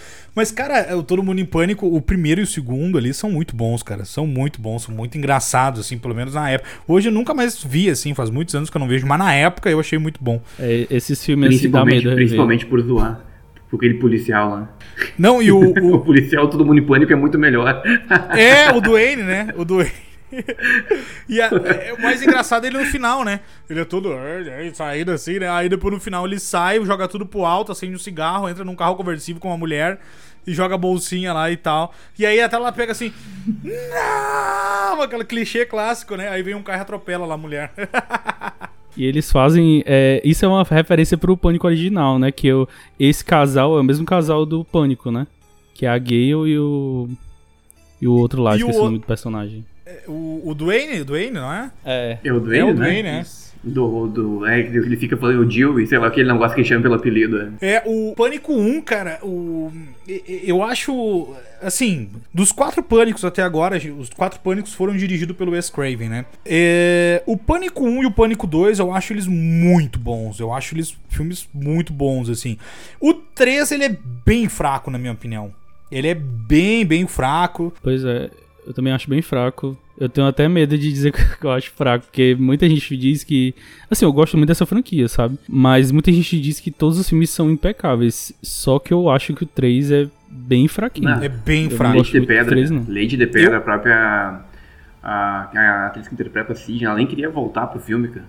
É, eu acho que o 3 talvez não precisaria nem existir, que fosse o, que o 4 fosse o 3, então, digamos assim. É, ignorar ele. É, ignorar, cara, porque eu acho o 3 muito fraco, eu acho a, a, o embasamento de... Porque o que que acontece? Agora vamos voltar para aquela parte do slasher, né, do vilão ser humanizado, né? A, a, franquia Pânico, ela se tornou conhecida por ser não só um assassino, mas dois, né? Por, e isso que é o legal, e essa surpresa do filme. Porque tu sempre fica imaginando assim, porra quem é o assassino, quem é o assassino. Cara, isso te prende muito, te dá muita vontade de querer saber quem é o assassino. E aí, depois, no final, tu descobre que não é um, é dois, velho. Tipo assim, porra, por que isso, baita plot twist, por isso né? Então em dois lugares ao mesmo tempo. Exatamente, por isso que às vezes um consegue fazer a ligação e outro tá na casa. Por isso que. Isso justifica, né? Porque nos, nos outros filmes, a, o, a pessoa tá correndo e o, e o vilão aparece na outra esquina e não tem explicação. Sem explicação. Nesse tem, né? Exatamente. E esse tem, total, total explicação. E ele usa isso no 1, usa isso no 2 também, o 2, do C2, né? E o 3 é só um, né? Que seria o irmão da, da Sidney lá e tal. Então, assim, cara, eu acho que não teve nem embasamento pra história do 3. Eu achei muito fraco toda a história. De ela ter ido, a mãe dela ter ido pra Hollywood, ter feito filme, ter engravidado, aí tem um irmão bastardo que ele não aceitou ela, porque ela tinha outra família e que se vingar assim. Eu achei muito fraco. Eu achei muito fraco. Porque, cara, o cara já era um diretor de cinema, enfim, mas claro, tudo bem, tem, pode ter os seus motivos, mas igual, achei o 3 muito fraco. E o 4, sim, o 4, ele, ele é ok, ele não chega a estar perto ainda do 1 e o 2, eu acho o 1 e o 2 muito sensacional, os dois filmes. E o 2 traz já a história do filme dentro do filme, né? Que é o stab, né? A estocada, né? Que começa já o, o, o, o Pânico 2 uh, já no cinema, né? O começo é, o, é um casal no cinema, ainda no cinema, né? E aí o, o assassino o, mata o, o cara no banheiro, né? Se veste com a roupa dele e depois mata a mulher. A mulher morre lá na frente do cinema, da tela do cinema e tal. Então, cara, os dois são os dois primeiros são muito bons. Eu não sei o que você tem para falar. Vamos falar da franquia em geral, eu acho, para não ter que falar de cada um separado. Claro, vamos falar de separados, mas no geral, né? Eu sei que o Eduardo é muito fã, né? O Eduardo é fã da série, né? Não, vai lá então, vai lá. Eu gosto muito da série, não, da, da série, série, de filmes, né? Da série de filmes, é. Da, da, da franquia de filmes, é. Da franquia. Ah, eu gosto muito dos filmes. Eu, o 4 eu gosto muito também, de igual, assim. Eu gosto do 1, do 2 e do 4, assim, igual. Eu, eu gosto muito do 4. Quando lançou, eu, eu achei, assim, sensacional o filme. Porque ele não mede esforço para brincar com referência, com com metalinguagem. Nossa, a primeira cena, quando é, fica o filme dentro do filme dentro do filme, é sensacional, achei incrível. Porque eles colocam é, atrizes muito conhecidas, sabe? Aí você fica pensando, eu, no caso, quando eu assisti. No 4, né? No 4. Eu fiquei pensando, tipo, o que que tá acontecendo, sabe? Essas atrizes são conhecidas, elas é, foram participar do filme pra isso, sabe? Tipo, só pra morrer logo, assim, sabe? Eu fiquei, achei muito foda, achei muito foda. Gosto muito do 4. Tem o lance da Drew Barrymore, né, no primeiro, que, que ela morre antes dos 15 minutos. É, né? que era. Não, mas dizem que, era, que ela era para ser a Sidney, né? A, a, história que eu já ouvi falar, uma curiosidade, que ela era para ser a Sidney, a Drew Barrymore. Só que ela falou o seguinte, ela pensou assim, ela pensou. Eh, daí falou, conversando com o Wes Craven, né? Trocar uma ideia com ele e tal, e aí falando assim, mas quem. E ela já tinha uma relevância, né? Eh, no, no mercado. Então, assim, ela falou, tá, mas quem sabe. E, e se eu fizer uma cena no começo do filme já morrer na, no começo do filme? Será que você não vai trazer impacto pro filme? E realmente trouxe, né? Porque quando tu vê a Drew Barrymore, a primeira vez que tu tá olhando o filme, tu pensa assim, porra, ela é a atriz principal do vai, filme. Vai até o, vai até o Cara, final. a sete minutos e meio ela morre. tipo assim. E o, o Wes Craven, ele faz, ele faz isso lá no Benção Maldita, só que é em relação ao vilão. Que ele coloca aquele personagem lá é, espiando pela janela Uhum. E ele mata esse personagem, sabe? Tipo, isso é filme. muito foda. Ele traz isso de novo agora, só que é, invertendo os papéis, né? Sim, sim. Que aí, porque você pensa que aquele cara ele é ruim, né? No Besta Maldita. Que ele vai ser o vilão e tal, só que ele acaba morrendo logo. E tu falou, Exatamente. Eduardo, do, do, da metalinguagem, das referências no Pânico 1. Cara, no Pânico 1, É demais, Eu- cara. Tem, tem muita, tem demais, tem muita referência. Halloween cara. 1 não é referência, mas aparece eles olhando no filme. Porque tem o fã de cinema, né? O cara aquele que faz até o 3, ele, ele Que morre o- no 3, o, né? O cara da locadora, o cara da locadora que sabe o cara tudo. da locadora, ele morre, acho que, acho que morre no 3, se eu não me engano, né? Eu acho que é no ele morre no No 2. 2, no 2. No No dois? 2, dentro da van, Ah, né? ele- Na, na van, naquela van. É, na van. É, Eles, ele, ele sabe até as falas, né, do Halloween, né? Eles eles eles estão assistindo, né? Aí ele fala de uh, The Howling, dos Gritos Mortais, que na O lo... grito, o grito do terror na hora da locadora. é na hora da locadora, ele tá na locadora trabalhando, aí tá o outro, um dos assassinos lá chega pra ele, falando com ele, os dois estão na locadora, na verdade, né? E aí chega uma guria pra ele, uma, fala assim: "Ah, qual é o melhor filme de lobisomem que tu tem aí?" Ele assim: "Ah, The Halloween, tá em tal, tá em tal, tá em tal filme, tá em tal fileira ali e tal, não sei o quê". Então eles falam de outros filmes e também tem o Fred Krueger, né? O Fred Krueger, eu não sei se é no primeiro, eu até anotei aqui, deixa eu ver. No primeiro. É é no, primeiro, que é o cara da limpeza no colégio. duas, que é o Wes Craven.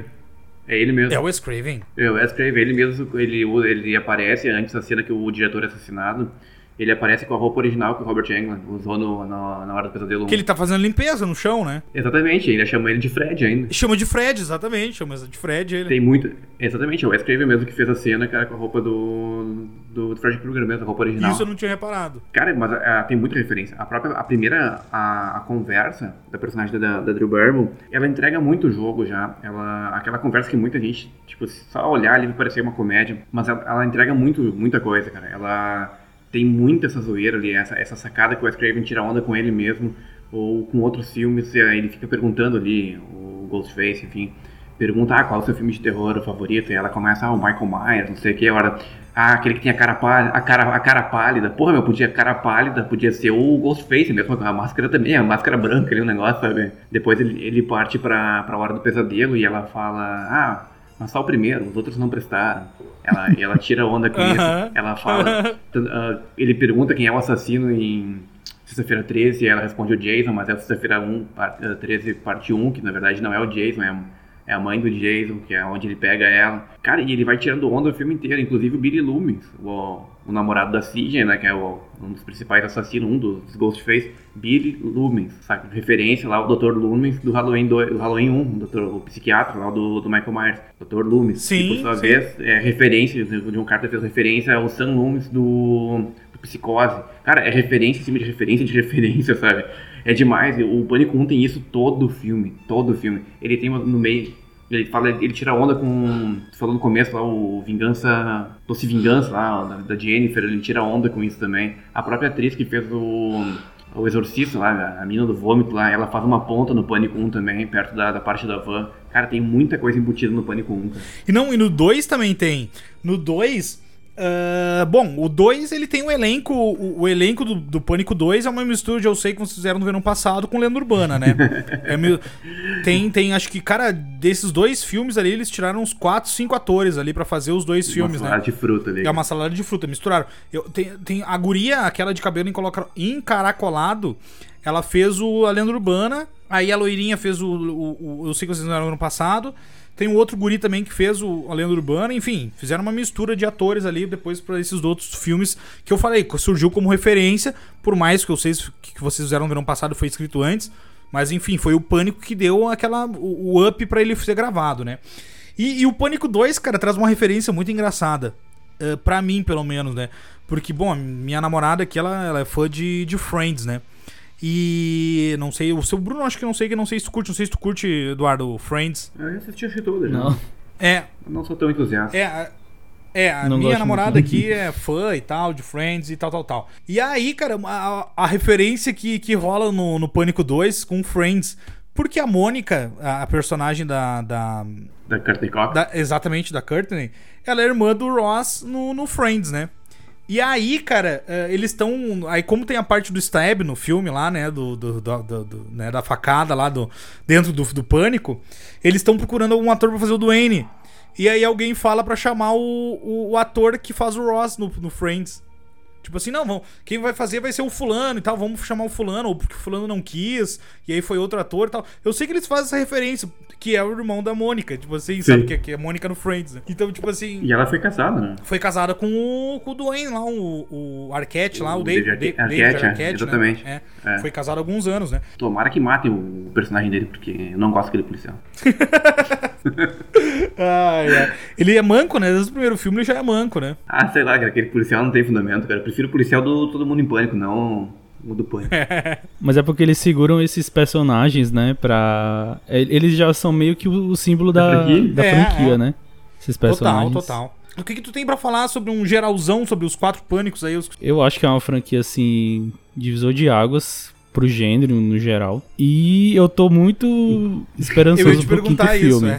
que, eu, que eu tô com leve medo, assim, porque não vai ter o Wes Craven, né? Então, porque os quatro filmes, por incrível que pareça, é, é com ele, né? Então, Sim, todos ficaram com o ele. que não aconteceu com a Hora do Pesadelo, que a Hora do Pesadelo foi o primeiro e o último, né? Quem foi que eu, eu, eu tô pegando aqui o. pra ver quem é que vai ser o diretor do Pânico 5. Vamos ver quem é que vai ser. É, o primeiro diretor, cara, foi o. o- olha, pera aí, olha aí, ó. E- o primeiro diretor, que agora tu falou, Eduardo, vai ser dois. O primeiro diretor que eu vi aqui, ele é o diretor do VHS de 2012. Que eu gosto. Eu ia falar isso, que o eu VHS gosto. é muito foda. Nossa, Eu é muito bom. Opa, Adoro então já, VHS. já surge uma pontinha de esperança. Tô ansioso pelo 4 é, já. vamos ver quem é o segundo. Mas eu já gostei do, do primeiro, hein? Já gostei do primeiro diretor aqui. Vamos ver quem é o segundo. É. O segundo também fez VHS. Não, então é uma dupla boa, uma dupla que já se conhece há bastante tempo. Então, de repente, vai tirar, vai ser. Tem, tem. Olha, gostei, gostei, gostei. Ó, O diretor de Casamento Sangrento, ó. Ah, isso mesmo, cara. O Casamento Secreto de 2000, Ah, os dois dirigiram, 2000, os dois dirigiram de Casamento 2018, né? Eu gosto desse filme, cara. É, e vai ter os personagens clássicos, né? Vai ter a, a Sidney clássica, vai ter o David Arquette, vai ter a Courtney Cox, enfim. Ah, deixa eu ver quem é essa outra aqui. Essa aqui não tá nos outros filmes, que é a Marley Sheldon, não sei quem é. Ah, mas enfim, vamos passar pro nosso último filme já aqui, pra gente começar a encerrar as coisas aqui, depois falar um geralzão sobre alguns outros trabalhos dele também. O último filme que eu anotei aqui foi Voo Noturno, Maravilhoso filme, maravilhoso. Voo Noturno, ele é com o Cillian Murphy e com a maravilhosa atriz Rachel McAdams, né? Maravilhosa, maravilhosa, Maravilhosa, maravilhosa, maravilhosa. adoro. A Rachel fez aquele filme Questão de Tempo, né? Adoro aquele Questão de filme, Tempo. Questão de Tempo, adoro aquele filme. Desobediência é muito bom também. Desobediência, não me lembro. É, é muito bom, procurem. Desobediência também é um bom filme da, da Rachel McAdams. Uma excelente atriz, né? E, e tu vê que, ah, agora falando de Voo Noturno, agora sério aqui, é um filme de suspense, né? Não tem terror no filme, né? Não, não, é suspense, cara. Assim como outros tantos filmes que o, Wes Craven fez, né, cara? Ele fez vários filmes fora do terror, né? Fora do- fora do inclusive- terror. Inclusive fez filme com a Meryl Streep. É, é, é verdade.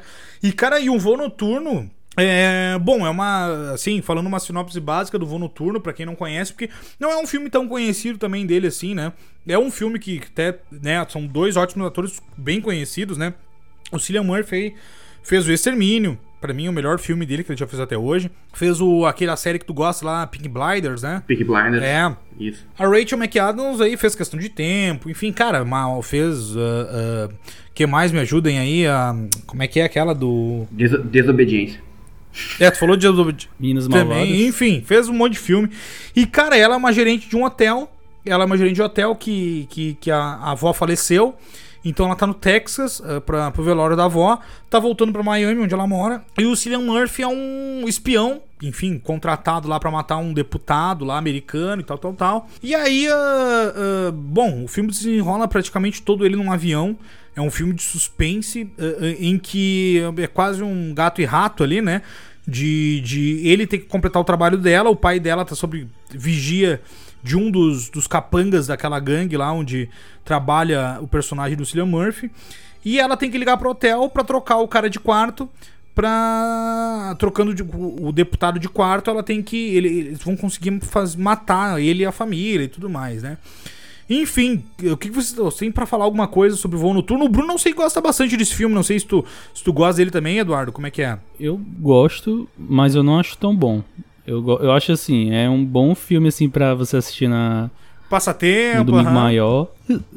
Mas não, não acho tão bom, sabe? Eu acho que pra, é pro Wes Craven, eu acho que acho que ficou devendo, sabe? Eu acho que não é um filmaço assim. Mas é um filme legal, eu acho que os atores eles sustentam muito, né, a, o filme sozinhos, porque o filme é só Sim. eles, basicamente. Mas tem umas coisas no filme que eu não gosto, sabe? Tipo, os caras pegar uma bazuca lá e atirar de longe. Essas coisas assim eu não achei nada a ver. Mas o filme é bom. É, aquela bazuca geral. é super tecnológica, né? É quase um míssil aquela bazuca lá, né? Que eles atiram, né? É, teleguiado. É, o filme ele tem esses deslizes, né? Ele tem o. Eu não sei se era esse o intuito ou se já era a finaleira de vida quase ali nos últimos anos, ali, a última década do Wes Craven, se ele já tava meio maluco ou não. Mas ah, ele tem, tipo. E não é os únicos, né? O próprio final do filme ele fica meio. Ele dá uma derrapada ali. Então eu não sei se, se, se era essa a ideia ou se ele tava com pressa de, de lançar o filme. Mas eu, eu- a gente gosta, né? Não, não sei exatamente o porquê, não, não necessariamente é, é pelo Cillian Murphy, pela Rachel McAdams. Mas eu, eu gosto desse filme. E, como comentário, esse filme não tem nada a ver lá com a obra do Stephen King. Não, nada a ver. um- Nada a ver. Teve um filme dos anos 90 com esse Voo nome também, noturno, que não né? tem, Nada a ver. não tem nada a ver com, com o Voo Noturno de 2005, do, do Wes Craven. E uma atenção pros olhos do Cillian Murphy, né? Que olho, né? Que olho, né? E o olho, né? Karen Crowe, né? Que era o melhor espantalho de todos os E ele tempos, tem né? uma carinha de maníaco, né? Eu fiquei impressionado com a informação de que ele fez Extermínio, que eu Extermínio não, 1, cara. Não lembrava. eu não fazia Cara, ideia que era ele. ele. Não, Extermínio pra mim é um dos melhores filmes de zumbis aí, tá? Não é o melhor. Não é, É um não é o filmaço, melhor, mas é um dos filmaço. melhores. Tá na minha lista, talvez, do top 5 ali. De melhores filmes de zumbis ou naquele estilo ali. Mas. ahn, ele fez o melhor Scaring Crew de todos os tempos, né? É, do, no, no Batman, né? Até porque é o único Scaring Crew feito até Melhor. hoje, né? Então ele é o melhor de todos os No tempos. cinema, sim. É, é no cinema. É. Mas, ahn, e realmente, o filme, ele, ele vai muito nos dois, né? Porque os dois são ótimos atores, né? E, mas assim, a gente quis trazer um filme já dos anos 2000 como Pânico, como Pânico 4, né? Que são os dois filmes dos anos 2000 que a gente já falou dele. Queria falar dele, né? Pra, pra, pra encerrar e fechar, assim. Porque, infelizmente, nos deixou, né? Ele tinha, acho que, um câncer no cérebro, né? E... Foi em 2015 ali, É. né? É, infelizmente é, o nosso primeiro episódio que o do Mestres do Terror, que infelizmente o, o, o homenageado aqui não está mais vivo. Então, assim, E que é uma tendência, porque pros próximos também, a maioria deles já vão ter batido as botas também. Já vão estar mortos. é, é o que os- todos que a gente já falou que já estão mais numa idade, já mais na terceira idade, na quarta idade, enfim, né? Mas enfim, o que vocês têm pra falar sobre considerações finais sobre o Wes Craven, a obra dele, enfim, porque cara, ele deixou um legado, ele deixou obras maravilhosas no terror, no suspense, talvez no gore, enfim, não sei. Mas o que vocês têm pra deixar como mensagem final sobre esse mestre do terror chamado Wes Craven? Eu vou deixar pro, pro Eduardo terminar, eu só vou dar uma, só um toque aqui. Cara, ele passeou, né? Acho que tem uma palavra acho que possa definir um pouco o Wes Craven, ele passeio, cara. O louco, ele... Foram décadas, décadas ah, fazendo filme, cara, por vários gêneros. É claro que a gente vai forçar, ele, ele teve... Um dos principais foi o terror.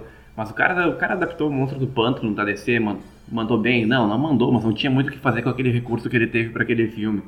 Ah, e ele, cara, ele soube adaptar e soube trazer ah, uma mensagem para cada geração. Ele não ficou preso nos anos 60 no pornô chanchada dele. Ele não Exato. chegou no quadrilho, tentou vender quadrilhas sádicos do resto da vida, não.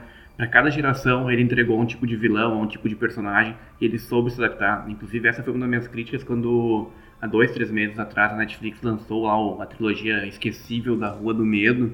E aí teve o, o site. Não é tão esquecível assim, é, é ok. é, é ok, mas ali aquele site a base da receita, a base de ovos ali, ah, isso aí é um novo pânico. E Não. eu coloquei meia hora depois, nem fudendo, vocês só podem estar malucos escrever uma coisa dessa, sabe? Não, não, não, não, não. Não, não.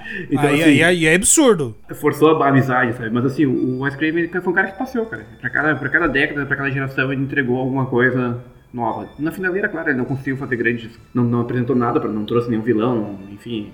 Até teve um filme de 2010, A Sétima Alma, se não me engano. É uma mensagem diferente, mas ele. Basicamente, dos anos 70, 90, cara, ele passeou. Ele entregou. É 2000, vários 2000, tipos- 2000. É, até Foi 2000. pensar né? 2000. Mas a nossa geração, né, talvez a, nossa, a geração dos nossos pais, cresceu ou viveu essa. Cara, quem é que tu vai perguntar que não sabe quem é Freddy Krueger, sabe? Tipo, é muito difícil, pô, gostando ou não de terror, não saber quem ele é, sabe? Exatamente, exatamente. É isso, a minha consideração. E aí, o último filme que a gente teve que deixar passar é o um filme de 91, se não me engano, Criaturas Atrás da, das Que Paredes. puta também, um- Nossa, filme. esse Muito filme é bom. muito bom. Eu ia colocar, cara, mas daí também pensei, nossa, é muita coisa A pra gente ia se falar. muito, né? Porque esse filme é sensacional, velho. É muito louco esse filme. E esse filme vai ganhar um remake pelo Jordan Peele, do Corra. Olha aí, hein? Que beleza, hein?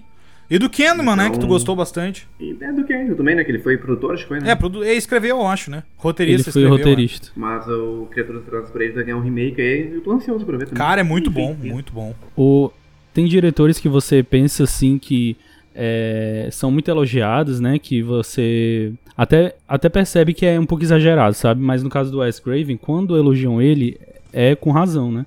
Porque ele realmente revolucionou o cinema em geral, não só o do terror, que eu acho que ele é fundamental, principalmente pro cinema em geral, né? Eu acho que muitos diretores de vários gêneros bebem muito da fonte dele.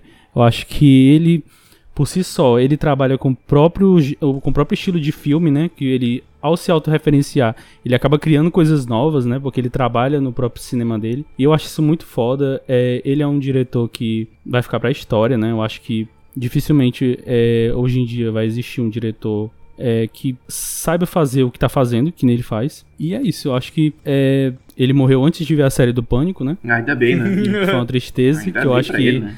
se tivesse. se ele tivesse vivo, eu acho que ele não, não teria aprovado. Mas eu, que- eu, eu queria muito ter visto uma série do Pânico, assim, com ele encabeçando, sabe? Tudo na- da série. Eu acho que seria muito é, bom. Não, verdade, total, total. Não, ele ia trazer ideias muito massa. Que, que ali não, não vingou. Não vingou, infelizmente. Ah, mas enfim, é isso. Vamos ficando por aqui. Mais um episódio do podcast Quem Tem Medo. Mais um episódio do Mestres do Terror. Ah, não podia faltar aqui o Wes Craven. A gente já falou de John Carpenter, Stephen King, agora o Wes Craven. Ah, o próximo a gente ainda tá definindo, a gente não sabe. Talvez faça uma enquete pra ver se o pessoal aí do Instagram nos ajuda a fazer. Por falar em Instagram, seguem lá no Instagram Eduardo Ítalo, que dá maravilhosas dicas de filmes, não somente de terror, mas também, não só dicas, mas também críticas dos filmes, vocês vão achar lá. Eu não sei se tu quer falar um pouco mais sobre o teu trabalho lá, enfim, sobre o, o- as tuas críticas negativas, né? Que tu falou que é famoso por dar, né? não, tô brincando, tô brincando. Eu costumo dar mais críticas negativas do que positivas, né? Mas é porque realmente os lançamentos atuais, né? Porque eu falo mais de lançamentos, né? Eu não, eu não uso a estratégia de falar de clássicos é, consagrados, porque todo mundo já vai falar bem desses filmes de qualquer jeito. Eu prefiro falar de lançamentos até pra deixar as pessoas meio cientes do Sim, que elas vão sim. encontrar, sabe? Porque eu, eu, eu, eu passo do pressuposto, assim, eu, eu parto do pressuposto de que, é, independente se você vai concordar com o que eu penso, é, eu, eu dando a minha opinião lá, você vai ter meio que uma base, sabe? Tipo, por exemplo, se você não, não concorda comigo, aí eu dei uma nota ruim, aí você vai dizer, ah, então o filme é bom, por exemplo. Você pode usar ao contrário, sabe? E é isso, eu, eu principalmente eu faço críticas de lançamentos, como eu falei, né? Mas eu gosto muito de filmes de terror, eu procuro falar principalmente de filmes que estão nos streams. Tem muitos filmes que eu vejo fora dos streams e não faço crítica, eu deixo a crítica guardada. Aí eu espero lançar nos streams e posto, sabe? Porque eu acho que é, é legal facilitar pro pessoal vai assistir. galera perguntando aonde tem, aonde assistir, e aí entra aquela função, função, tu tem que dizer, ah, tem que baixar pirata lá e tal. Que o, a, a estratégia que eu faço com o site Ovo Frito, né? Não vou falar o nome, do, a gente usa Ovo Frito, né? Desde o último episódio a gente usa Ovo Frito e não o nome original. Mas o site aquele Ovo Frito, eu, eu comecei a perceber que ah, quando eles dão uma nota pro filme, eu geralmente é totalmente ao contrário que eu achei a opinião minha, né? Mas claro, eles são pagos pra falar bem e tudo mais. Mas eu queria falar, Eduardo, que eu, eu tava olhando uma série no, no Netflix. É, que minha namorada começou a olhar e tal. E aí ela, ela, ela tava no segundo episódio, eu tava estudando aqui até ontem, aqui num concurso, blá blá blá, mas enfim. E aí ela assim, ah, comecei a ver uma série, acho que talvez tu vai curtir. Tô no segundo episódio. Eu falei, não, então vamos, né? Tá no segundo, começando o segundo, vamos voltar aqui. Aí quando eu vi, tu já tinha falado lá do, do, do- do- da série. Aí eu vi a tua nota e falei, puta que pariu, e agora? O que, que eu faço, né? Porque é, que- Nome desconhecido? é, é a série da Netflix, a Clickbait. Não sei. Ah, não, achei que era o nome desconhecido. É, é clickbait, mas ah, aí eu falei assim, o Eduardo lá deu uma nota 1,5 de 5, né? Eu falei, puta merda, e agora? Será que eu vou até o final? Depois eu falei, eu falei assim, cara, tanto que eu tô curioso pra saber o final da, da série, pra saber o que que se desenrolou, né? Porque eu, eu olhei até o terceiro, quarto, até o quarto eu acho que eu olhei.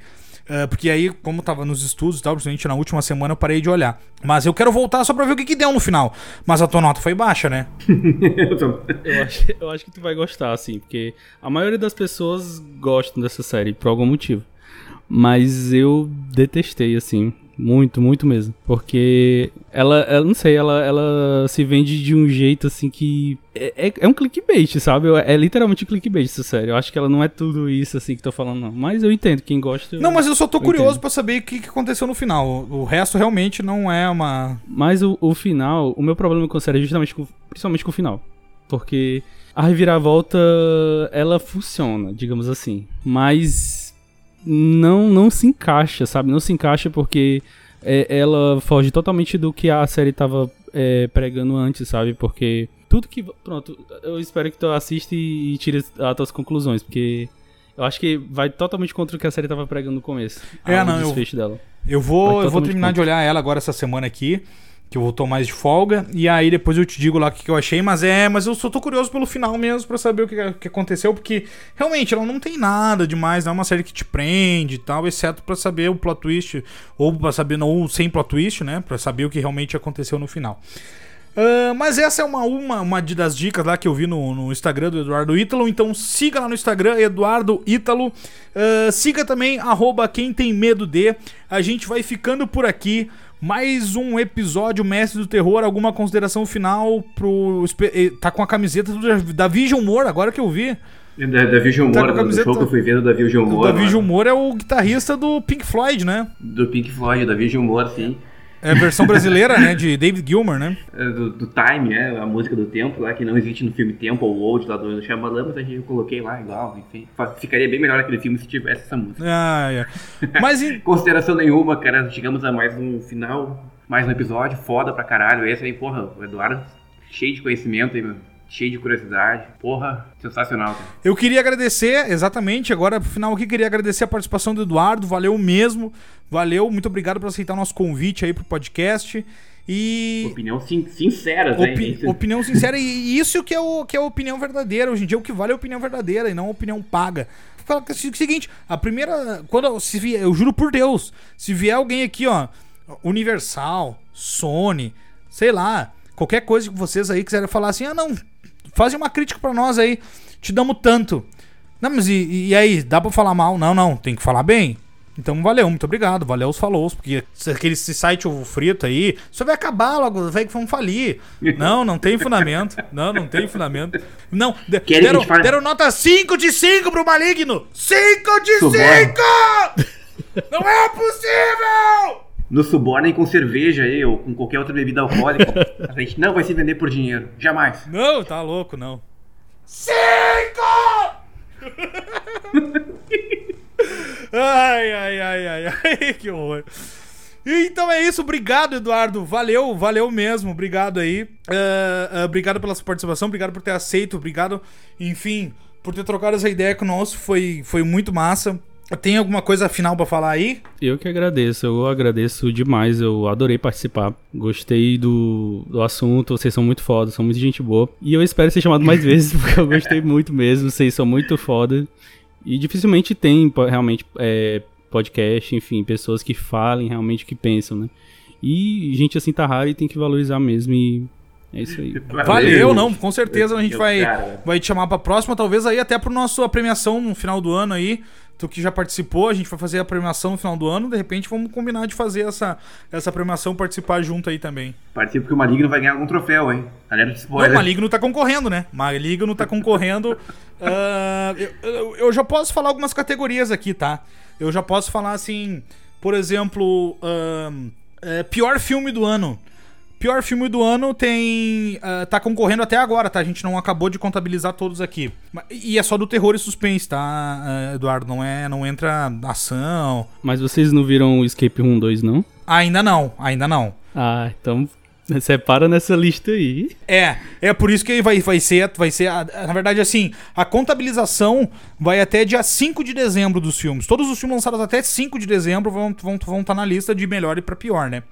Então, assim, até agora, para piores filmes do ano, os, concor os concorrentes são Maligno, James Wan, 10 de setembro de 2021, Espiral, O Legado de Jogos Mortais. Um, deixa eu lembrar Terrível. quais são os outros concorrentes também aqui. Tem um, cara, tem eu, eu já fiz a listinha, cara. Muda, mas assim, muda, os dois que eu lembro estão concorrendo aqui. Mudança Mortal. Mudança Mortal também. Mudança Mortal. Netflix. Caça Então, Invisível, Netflix Também. também. É, A também. Netflix vai ser o streaming campeão, mano. Vai ser o streaming. Uma clássica história de terror também. Uma clássica história de terror também. Uma, classe, uma clássica história de terror. Esses, a gente vai fazer estilo Oscar, sabe? Vai fazer as palmas, vai fazer. Cara, e- e o problema desse episódio é que eu vou levar, acho que talvez duas semanas editando.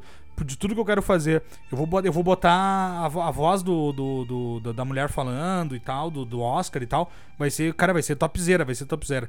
Então aguardem aí. É, o Quem Tem Medo uh, Choice Awards. Uh, final do ano, talvez aí a gente vai estar pra lançar ainda. Até 5 de dezembro, se você tem um filme ruim ou bom, uh, lance até dia 5 de dezembro, que uh, vai ser a contabilização para lances pro, pro, pros filmes ser contabilizados aí na premiação. Então é isso. Ficamos por aqui. Mais um episódio massa, legal e muito bacana. Uh, valeu, falou pessoal. Falou, tchau, tchau.